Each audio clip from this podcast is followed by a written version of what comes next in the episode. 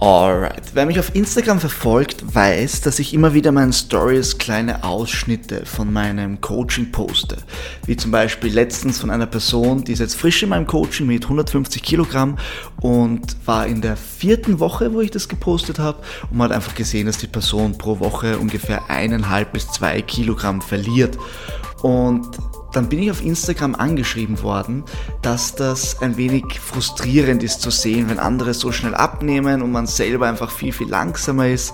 Und natürlich habe ich der Person dann gleich ähm, eine Voice geschickt und ihr ein bisschen das genauer erklärt, aber ich dachte mir dann, hey, ich glaube, dass das ein wirklich wichtiges Thema ist, über das man sprechen sollte, nämlich die Geschwindigkeit, in welcher man abnehmen soll und was eigentlich hier die Faktoren sind, die den einen Mensch vom anderen unterscheiden, weil man spricht ganz oft von individueller Ernährungsplanung, individueller Diät, aber ich glaube, den meisten ist noch immer nicht ganz klar, was das eigentlich bedeutet. Und dann vergleicht man sich einfach gerne mit anderen Zahlen und denkt sich, ah, so schnell sollte ich auch abnehmen oder was ist zu schnell, was ist zu langsam, was ist die perfekte Range, mit der man pro Woche abnehmen sollte und so weiter und so weiter.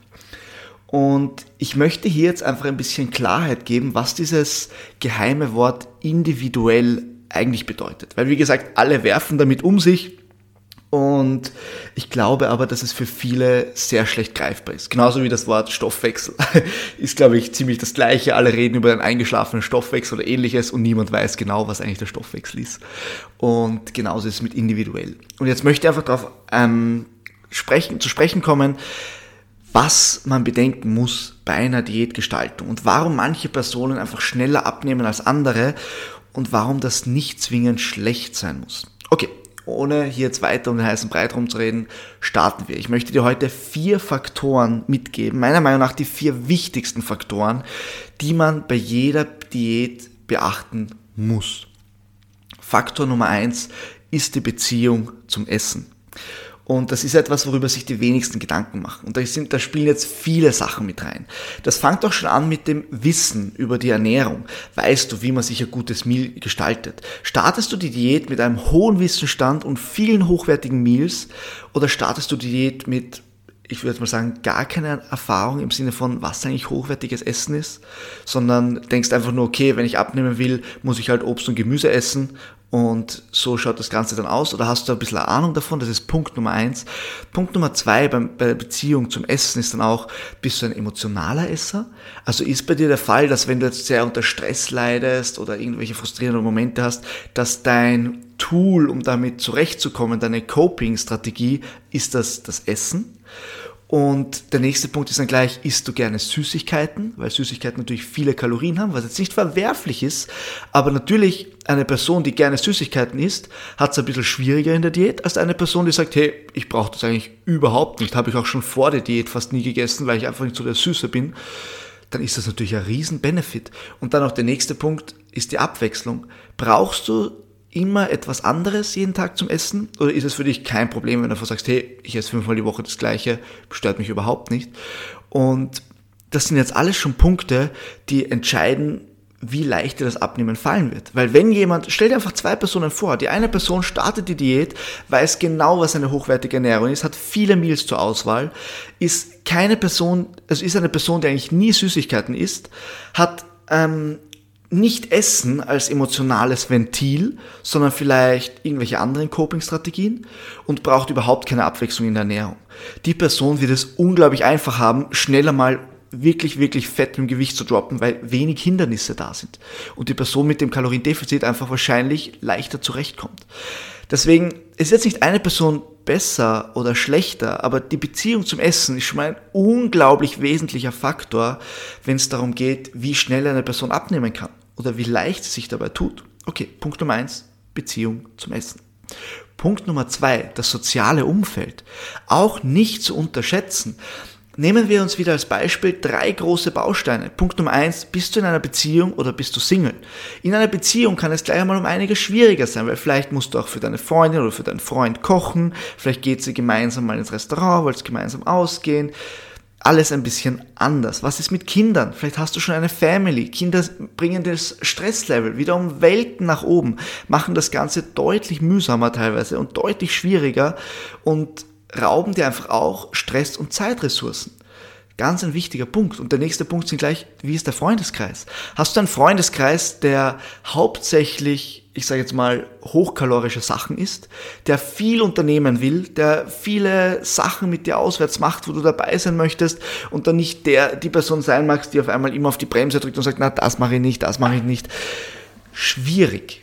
Ja, also das heißt jetzt überhaupt nicht, dass man damit nicht umgehen kann, aber stell dir einfach vor, wie wäre das mit einer Person, die keine Kinder hat, einen geringen Freundeskreis, sage ich jetzt mal, die wenig Aktivitäten in Restaurants oder anderen Sachen planen und die Single ist, die Person wird es unglaublich einfach haben, weil die kann sich einfach vollkommen auf sich alleine fokussieren.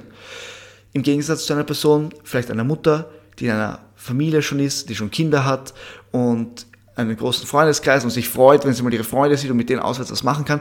Ganz eine andere Situation.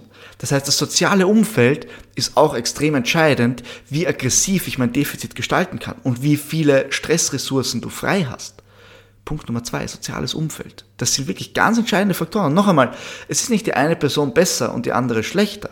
Aber es geht darum, diese Faktoren zu berücksichtigen und dann nicht sich zu vergleichen mit einer Person, die ganz andere Voraussetzungen hat als du. Okay, nächster Punkt ist der Job, die Arbeit. Bist du selbstständig oder bist du angestellt? Das macht Welten aus. Als selbstständige Person kann sich meistens die Zeit selbst einteilen. Das bedeutet, sie kann ihre, die Person kann die Meals, die Ernährung viel besser und leichter planen. Wie schaut's aus, wenn du angestellt bist mit der Mittagspause? Bist du in der Kantine? Sind alle in der Kantine? Müsstest du dich alleine irgendwo hinsetzen mit deinem Essen, wenn du Meal Prep machst? Oder ist es normal, dass ein paar Leute sich ein Meal Prep machen? Wie schaut's aus beim Job mit sozialen Events? Ich habe mal einen Anwalt im Coaching gehabt, der immer wieder zum Socializing, um Kontakte zu knüpfen, das ist anscheinend normal in dieser Szene, auf soziale Events musste. Der musste dorthin, um Leute kennenzulernen. Und das war einfach Teil seines Jobs. Und das war einfach dann schwierig natürlich. Das ist tricky. Wenn du viermal die Woche ähm, mit Kunden Mittagessen gehst oder ähnliche Sachen machst, ist das natürlich schwierig. Und deswegen auch der Job ist ein unglaublich wesentlicher Faktor, den man bei der Diät berücksichtigen muss. Und zu guter Letzt spielt noch der genetische Faktor mit rein. Und im Sinne davon, dass einerseits manche Personen haben früher Hunger, manche Personen haben erst später Hunger, manche Personen kommen unglaublich gut zurecht mit wenig Kalorien, andere Personen merken ziemlich schnell, dass der Körper reagiert mit Müdigkeit, Kraftlosigkeit, Hunger oder ähnlichem. Und da braucht man, glaube ich, nicht viel dazu sagen. Das ist einfach ein genetischer Faktor, der leider wirklich unfair ist. Der ist unfair. Genetik ist unfair, aber wir müssen sie akzeptieren. Und jetzt haben wir schon mal vier große Faktoren hier. Die Beziehung zum Essen, das soziale Umfeld, der Job und der genetische Faktor. Und glaube mir, es gibt noch viel mehr Faktoren. Aber mir ist wichtig, dass du jetzt diese vier großen Faktoren einmal am Schirm hast und dir bewusst bist, es ist nicht schlimm, wenn du langsamer abnimmst als wer anderer. Und andersrum, du bist auch nicht besser als irgendwer, wenn du schneller abnehmen kannst als wer anderer. Jede Person bringt unterschiedliche Aspekte, unterschiedliche Kriterien, unterschiedliche Faktoren mit in eine Diät. Und das ist der individuelle Faktor, der sich aus vielen verschiedenen Faktoren zusammensetzt.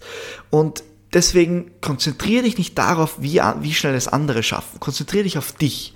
Und was ich dir jetzt mitgeben möchte ist, wie immer, konzentriere dich auf den Wochendurchschnitt deines Gewichts. Falls du nicht weißt, was das ist, ähm, ich habe auch so eine, falls du es noch nicht mitbekommen hast, ich glaube, es ist ein guter Punkt, um das hier jetzt zu pitchen. ähm, du kannst dir in der Podcast-Beschreibung meine sieben Schritte-Anleitung holen zum Abnehmen. Die ist gratis, kostenlos. Und dann verstehst du, glaube ich, schnell, was ich mit dem Wochendurchschnitt meine. Und worauf ich hinaus wollte ist, fokussiere dich auf den Wochendurchschnitt und schau, dass er von Woche zu Woche sinkt. Wenn das passt, bist du good to go. Mach dir nicht zu viele Sorgen, dass es jetzt unglaublich schnell, dass du ein Kilo pro Woche verlieren musst oder sonstiges. Aber fokussiere dich einfach darauf, dass es sinkt. Und wenn du das Gefühl hast, hey, ich komme gut zurecht und es ist eigentlich relativ stressfrei meine Diät, klar, dann kann man das Ganze pushen und das, die Kalorien ein bisschen senken und schauen, dass das oder die Aktivität ein bisschen erhöhen und dieses Defizit ein, mehr, ein bisschen mehr pushen, um schneller abzunehmen. Aber versuch eher von hinten anzufangen. Versuch nicht gleich den schnellsten Speed zu wählen, der für deinen Lifestyle vielleicht unpassend ist, sondern versuch eine Geschwindigkeit zu wählen, mit der du gut zurechtkommst. Und wenn es dann Woche für Woche nach unten ist, nach unten geht, bist du am besten Weg, deine Diät erfolgreich abzuschließen. Mach dir nicht zu viel Druck. Ich kann es nicht oft genug betonen, jede Person bringt unterschiedliche Faktoren mit in die Diät. Und das ist genau der Punkt. Und das ist auch der Grund, warum ich überhaupt kein Problem habe, so viel kostenlosen Mehrwert auf Instagram oder in meinem Newsletter oder auch ähm, über meinen Podcast herzugeben. Weil es geht einfach nicht immer nur darum, die Infos zu haben. Daran, wo die meisten scheitern, ist die Umsetzung weil sie einfach individuelle Faktoren mitbringen und es oft schwierig ist, Sachen in den Alltag zu integrieren. Und das ist einfach der Knackpunkt jeder Diät, den individuellen Faktor zu berücksichtigen. Alright, ich hoffe, dir hat die Episode gefallen. Ich hoffe, du bist beim nächsten Mal wieder dabei. Ich freue mich natürlich wie immer über eine kleine Bewertung von meinem Podcast. Und ansonsten wünsche ich dir eine gute weitere Zeit, einen schönen Tag, einen schönen Abend, wann auch immer du die Episode hörst. Und hoffe, du bist beim nächsten Mal wieder dabei. Bis bald.